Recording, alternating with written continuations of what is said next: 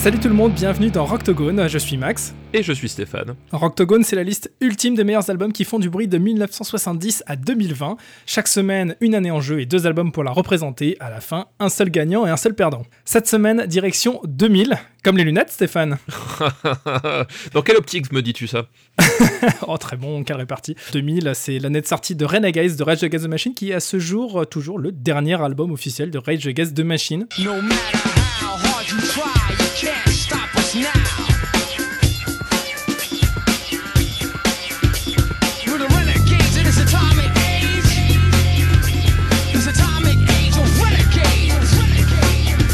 C'est aussi l'année de sortie de Relationship of Command de At the Drive-In, qui est un des plus grands albums de rock and roll vénère de tous les temps. Et j'exagère même pas en disant ça, cet album est fabuleux, il faut l'écouter.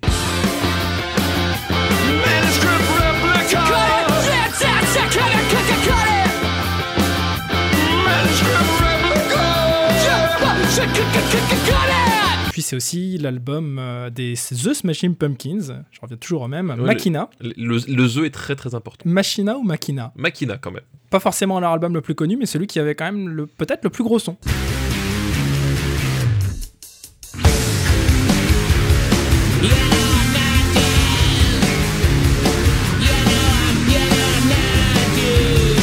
Stéphane, rien à voir. Hein. Toi, ton poulain du jour s'appelle Rated R. Rated R. Rated R Rated R. Euh, comment tu le prononces? Rated R. Oh, quel bel accent. T'as vu ça? Ah, Tu parles trop bien espagnol, mec. C'est génial. Rated R, qui est évidemment euh, l'album de Rihanna avec euh, le morceau Rockstar 100 avec Slash à la guitare. T'as tellement pas le droit, t'as tellement pas le droit. tellement... Alors là, tu, tu mérites d'être répudié. Voilà, c'est ce que tu mérites. ah là là, je me réintronise sur le champ. Non, évidemment, c'était euh, Queens of the Stone Age. Euh, en face, moi, j'arrive avec mon propre poulain qui n'est en fait pas un poulain, mais un poney. Un poney, c'est ça. Un poney blanc même, c'est White Pony de Deftones. Uh, ladies and gentlemen, boys and girls, uh, let's get ready to rumble!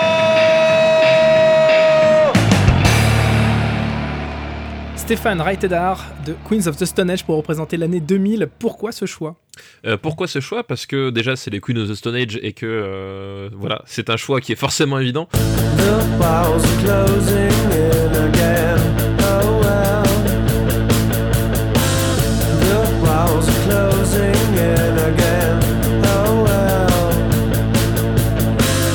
C'était vraiment l'album qui a, qui, a, fait, euh, qui a fait éclater le, un, peu le groupe euh, euh, auprès du, grand public et qui a aussi été une ouverture pour son genre, c'est-à-dire le, stoner.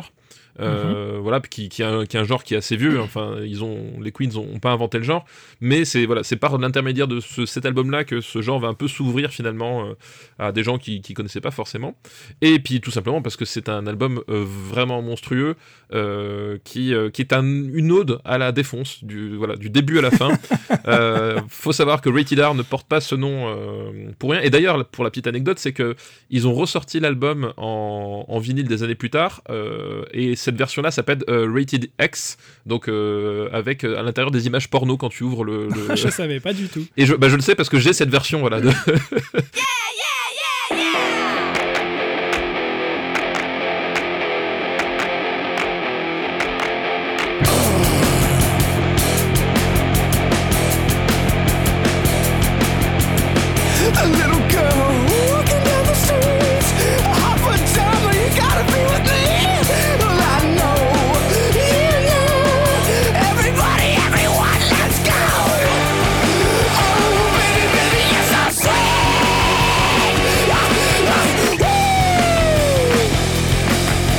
Toi qui es un cinéphile averti, euh, tu peux nous expliquer en quelques mots Rated R ce que ça veut dire? C'est une norme de classification euh, cinématographique américaine. Restricted, c'est les films qui sont euh, soit trop violents ou soit trop un peu trop sexuels ou un peu trop grossiers. C'est déconseillé aux mineurs de, moins de 17 ans le Rated R, mais c'est pas interdit. Si je devais en faire une blague de vieux, je dirais que c'est un carré blanc, et si je devais en faire une blague de, de plus jeune, je dirais que c'est un Peggy 16. Peggy 16.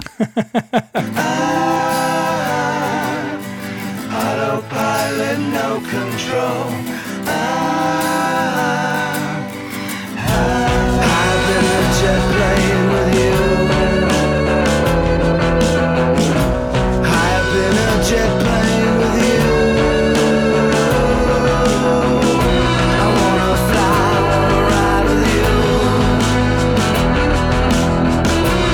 Ton album préféré des Queens of the Stone Age Non, c'est pas mon album préféré, mais c'est un album euh, vraiment monstrueux. C'est ce que je dis souvent quand on, on me demande de, de synthétiser qu'est-ce que c'est que le son Queen of the Stone Age. Bah, globalement, c'est se balader dans le désert et avoir le, le sable qui, qui, qui, te, qui, te, qui te prend à la bouche, quoi. Paradoxalement, c'est un album qui est hyper bien produit avec un, avec un son quand même très, euh, très cristallin, très pur, je trouve. C'est vrai que la, la base du, du stoner, on y reviendra sans doute hein, dans, avec d'autres albums, euh, c'est un son très cracra en fait. Et ils arrivent à justement à avoir un son qui est beaucoup plus propre et qui correspond plus à des standards, on va dire, euh, classiques, tout en gardant cette espèce de lourdeur. C'est vraiment ce délire entre euh, du rock de, de caverne et du rock de, de, fonce D, quoi. Voilà, voilà, exactement. Et c'est ce qui, c'est ce qui est la caractéristique style, c'est-à-dire qu'il y a euh, cette idée que il y a des, doit y avoir des passages et des riffs qui sont très très entêtants. Voilà, c'est Ouais. vraiment un truc qui est, qui est au cœur même du, du genre, quoi. Ouais, ça relève un peu de la trance, en fait. euh, Oui, il y a, y quelque chose comme ça, effectivement, dedans. ouais. Alors moi, c'est pas du tout mon album préféré des Queens of the Stone Age, euh, je t'avoue. Euh, c'est un album, cela dit, que j'adore. Et à chaque fois que je l'écoute, je me dis, oh là là, mais qu'est-ce que c'est bien, qu'est-ce que j'aime ces morceaux, qu'est-ce que j'aime cet album, qu'est-ce que j'aime cette prod. Euh, et étonnamment, c'est pas euh, celui qui me vient en tête quand je dois choisir vraiment le, mon préféré. euh, du Non, groupe. moi non plus, c'est pas mon préféré, mais je trouve que c'est un album magistral malgré tout. J'aurai l'occasion de défendre mon album préféré dans un autre épisode. Ce teaser. Ce teaser. En face, bah, écoute, moi j'oppose White Pony, qui est. alors, j'aime bien euh, l'image de l'île déserte euh, sur laquelle tu pars et tu prends ton petit sac à dos sur tes petites épaules en disant Ah là là, je pars sur une île déserte, euh, mon Dieu, je dois prendre euh, trois albums. Et ben écoute, figure-toi que dans les trois, il y a White Pony pour moi. Et, et moi, ce que j'aime bien, c'est que je suis sûr que quand on aura fait tous les épisodes du Rocktogone, en fait, les gens vont compter sur ton île déserte, tes trois albums, ils vont être 50, en fait.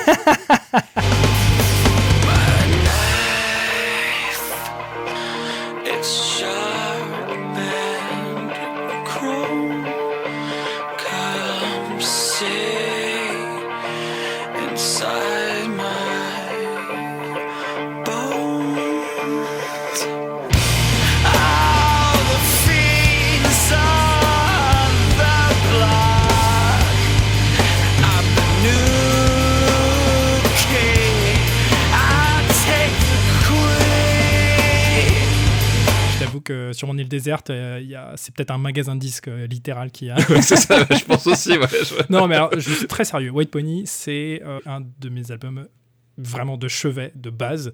Euh, je l'ai découvert euh, l'année de sa sortie. Ça a été une révélation pour moi.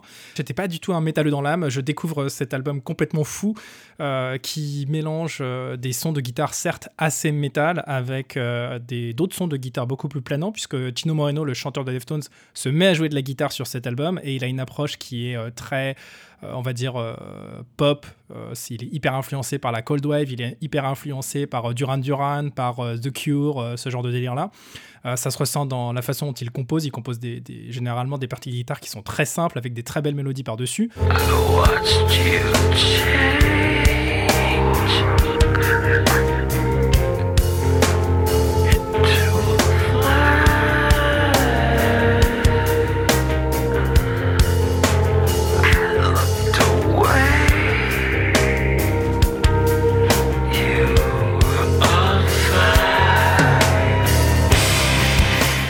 Stephen Carpenter, donc le guitariste de Deftones, lui euh, historique, a tendance à composer des riffs de métalleux euh, assez travaillés, assez complexes, avec un son très très saturé, presque synthétique.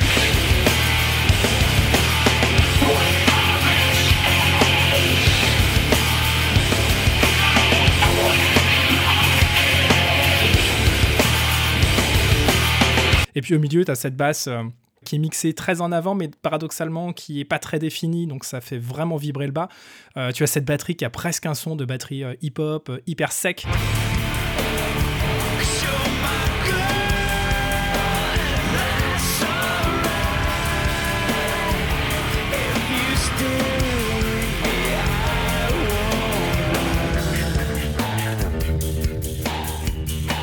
Moi. White Pony n'est pas du tout un album de métal. Il est souvent considéré comme euh, le hockey computer du métal. Je sais pas si ça veut dire grand chose. je- oui, alors je vois, je vois pas ce que ça peut vouloir dire. ça, ça- ça veut, ça veut dire simplement que c'est un album qui euh, est complètement sorti des normes, qui est complètement sorti du carcan dans lequel on pensait que le- le- le- les, ces auteurs, les artistes étaient enfermés initialement avec le, le début de leur discographie. Ils ont pulvérisé euh, toutes les fondations qu'ils avaient créées pour repartir dans une direction que personne n'avait jamais tentée. Euh, je, je pense que c'est ce que ça veut dire en fait le hockey computer du métal. C'est une expression qui revient très très souvent quand on parle de White Pony. euh, chez les, les, les lettrés, les pseudo-lettrés du, du métal, Des lettrés du métal. Non, mais ok, non, mais je, j'essaie de visualiser le truc. les, les intellectuels du gros son, quoi. Ouais, c'est- hein C'est-à-dire les, les gens qui, comme pas nous, tu vois, on, Ouais, fait c'est des ça, choses, c'est- on disent des choses intelligentes sur le métal. Je sais qu'il y a un moment ou un autre, tu vas vouloir dire néo-métal et je vais être obligé de t'arrêter en disant ce n'est absolument pas du néo-métal, c'est de la musique. non, mais faut quand même. euh, Deftones, c'est, quand même euh, au départ inscrit dans, ce, dans cette euh, vague du néo-metal. Enfin, en tout cas, le. Malgré eux, va parce qu'ils ont jamais revendiqué cette étiquette. hein. Non, mais après, bon, après voilà, c'est, non, mais c'est sûr que, euh, en gros, le, le- pour contextualiser un peu, le, néo-metal, c'est, un peu le métal qui a émergé aux, aux alentours des années 2000, euh, et qui effectivement était un, un métal qui, qui s'éloignait du, bah, du, du métal à papa, on va dire, en mixant des influences qui, qui étaient souvent plus hip-hop et plus euh, pop, tout, tout court en fait. Ouais, trip-hop, Euh, pop, hip-hop, voilà. tous les trucs en Voilà, pop, c'est, quoi. c'est- c'est un peu le problème que j'ai avec le, avec le, le nu metal, c'est que t'as des gros riffs et en même temps pas si gros que ça, et t'as du hip hop, mais c'est pas. Enfin voilà. C'est, pas forcément un genre qui me parle énormément, euh, pour, rester, euh, pour rester poli. Parce qu'il y a- il y a vraiment des, des, des groupes et des albums que je, que je conchis dans ce genre-là. Euh, ce qui est pas le cas de White Pony, qui est un truc qui m'a surpris effectivement. Euh, c'est la richesse sonore de, de l'album que j'imaginais pas en fait euh, au départ quand, enfin, quand tu m'évoquais euh, Deftones c'était pas forcément Ouais. euh, c'est pas l'image que j'avais gardée en tête pendant toutes ces années quoi.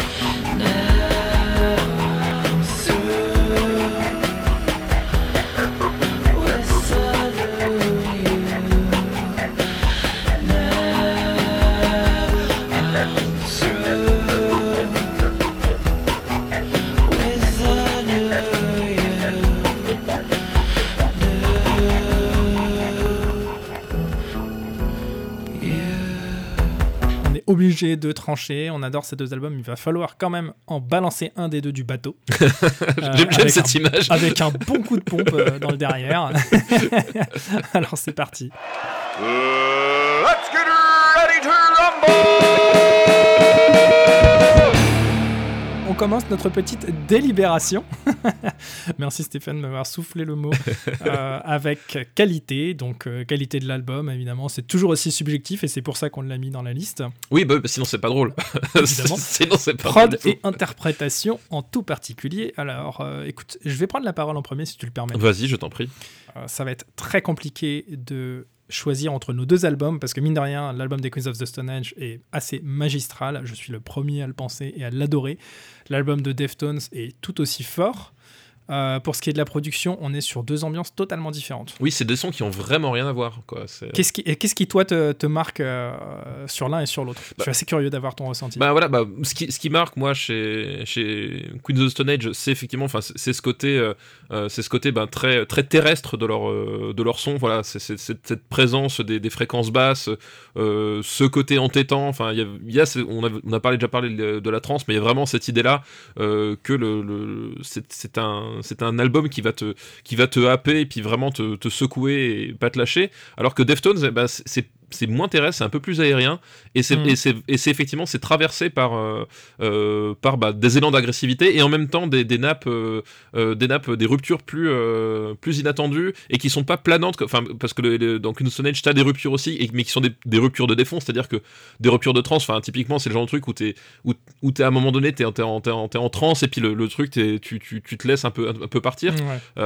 White Pony, c'est pas ça, c'est au contraire, c'est des trucs un peu, un peu plus planants, un peu plus, un peu plus inspirants. Puis d'un seul coup, paf, ça repart, euh, ça, te- ça te recueille derrière. Enfin, voilà, on- ça joue pas du tout dans la même catégorie.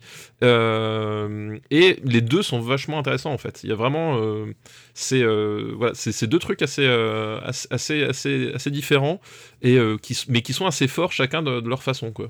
Et on est quand même sur deux groupes qui aiment se défoncer la tronche dans tous les sens du terme. hein. C'est vrai. c'est- c'est de la musique de, de, de Fonce D dans les deux cas. Moi, le truc qui me marque surtout, c'est que bah, la prod des Queens of the Stone Age, comme d'habitude, elle est limpide. Euh, c'est aussi dû au fait qu'il il y a moins de murs de guitare, c'est pas des guitares qui sont empilées. L'accordage aussi est moins grave, c'est moins bas, c'est moins brouillon. La basse est jouée au médiator, elle est beaucoup plus précise que, que chez Deftones, où euh, chez Deftones c'est plus de la vibration, alors que dans Queens of the Stone Age c'est de l'attaque, c'est de, la- c'est de la distorsion, on entend les choses, c'est presque une guitare qui est accordée très bas.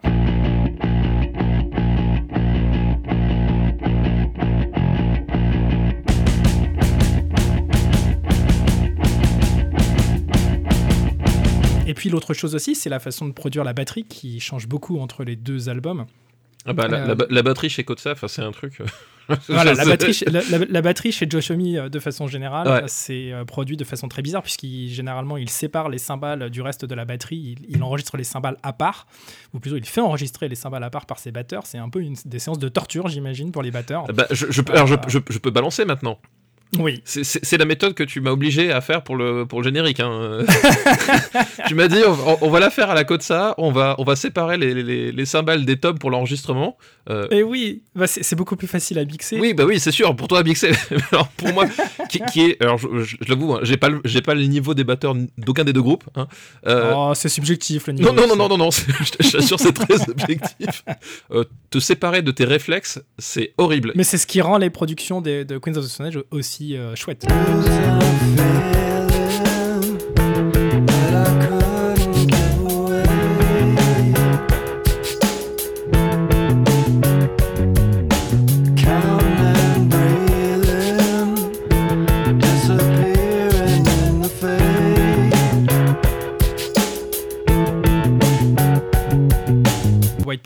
Produit euh, bah, par Terry Date, qui est un spécialiste euh, du métal. Terry Date, c'est un mec qui a notamment produit les albums de Pantera avant ça. Et euh, il fait pas dans la dentelle, hein, vraiment, sur White Pony. Quand ça envoie, ça envoie vraiment très très fort.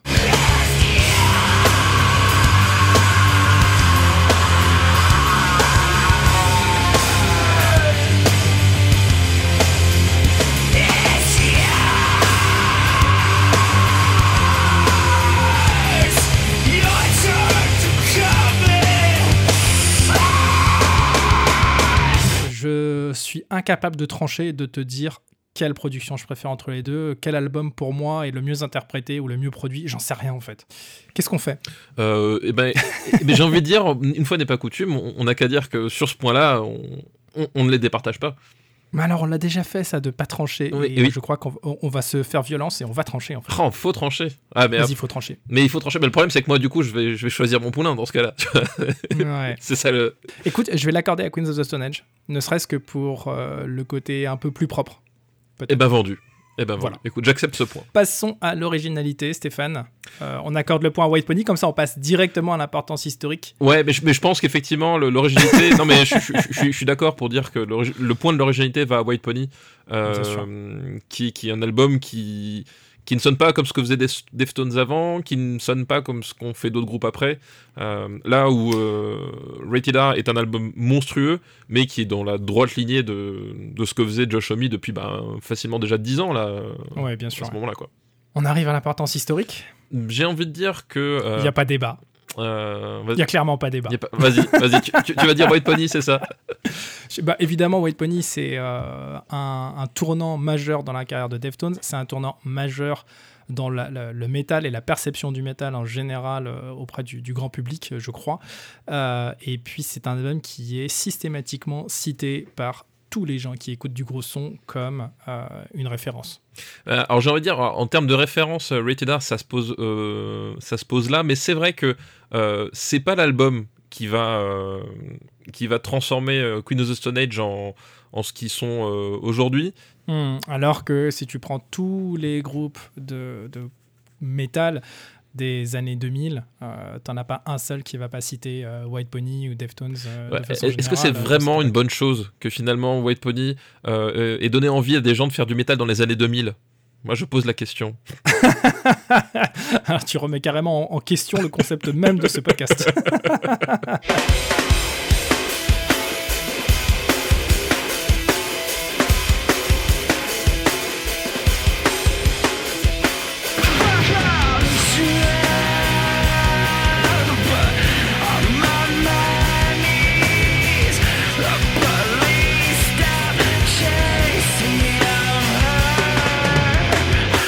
du bonus gros son, si on devait euh, encore parler d'un bonus gros son qui ne sera pas compté dans les points, évidemment White Pony euh, se place au-dessus, il a des morceaux qui sont euh, très très très très violents.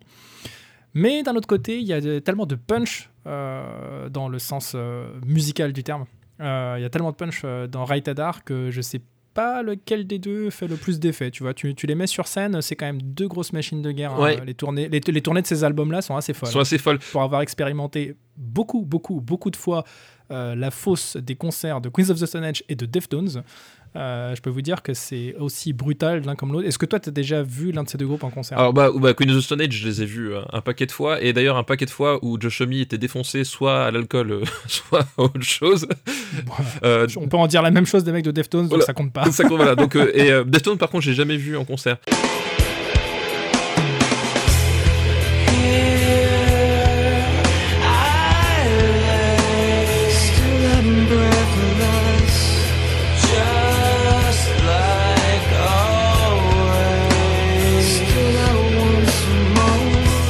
Stéphane, le gagnant de la semaine euh, pour les années 2000, désolé pour toi, mais c'est White Pony C'est White. Pony, tout à fait. Voilà. Comme toujours, euh, ben, vous pouvez retrouver notre playlist Spotify et Deezer qu'on augmente chaque semaine de deux titres hein, qui sont tirés des albums qu'on vient de défendre. Stéphane, toi tu choisis Better Living Through Chemistry. Tout à fait. Tout Pas facile à dire hein, quand Non, on non, est, c'est- euh, francophone. C'est- et- Better Living Through Chemistry. Voilà, tout- Chemistry, voilà. Alors pourquoi est-ce que tu choisis plus ce morceau que, que Feel Good It of the Summer, qui est le premier morceau de l'album, qui est quand même hyper drôle euh, par son texte, Oui. qui parle uniquement de substances avec lesquelles on peut se défoncer la C'est tronche. ça.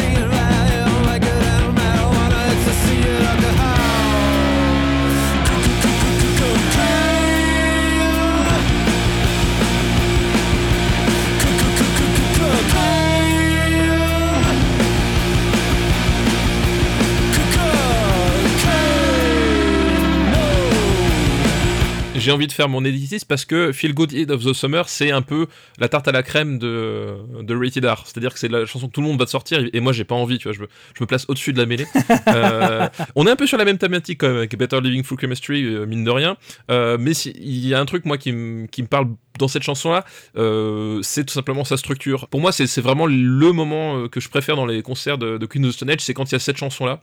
Il y a vraiment ce côté explosion, catharsis, Ouais, on, ouais. on est tous, euh, tous emportés, et, euh, et voilà, rien que pour ça, ça je choisis cette- cette chanson. Quoi.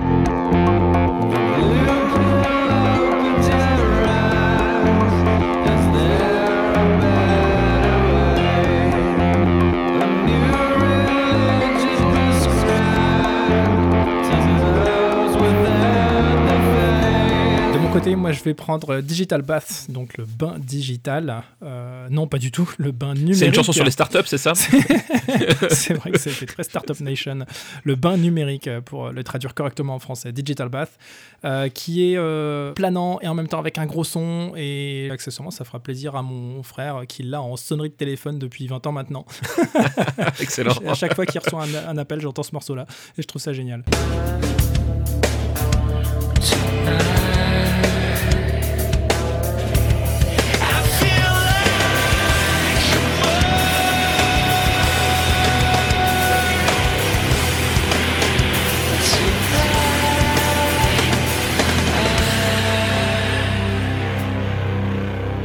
Bonne écoute, partagez tout ça évidemment comme d'habitude pour répondre à la bonne parole. Dites-nous aussi à votre tour quel est selon vous le meilleur album de gros son des années 2000. Non, pas des années 2000, de l'année 2000 précisément.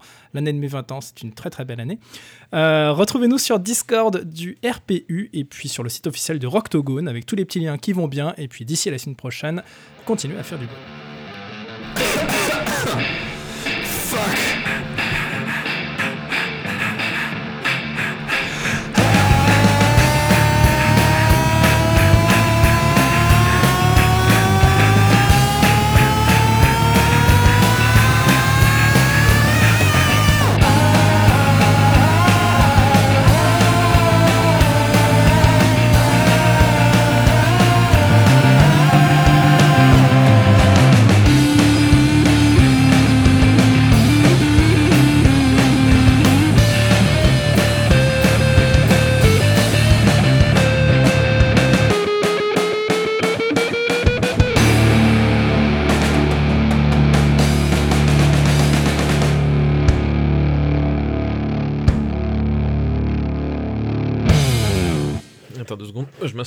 Le fauteuil qui fait ce bruit. Il part un peu en latte. J'espère que tu as un vrai fauteuil de gamer. Ah oui, bien sûr. je, je- je crois que c'est récupéré à la sécurité sociale de, de Colmar. Mais, mais attention, à la branche e-sport Oui, de c'est la sécurité branche sociale. e-sport, Exactement. Une production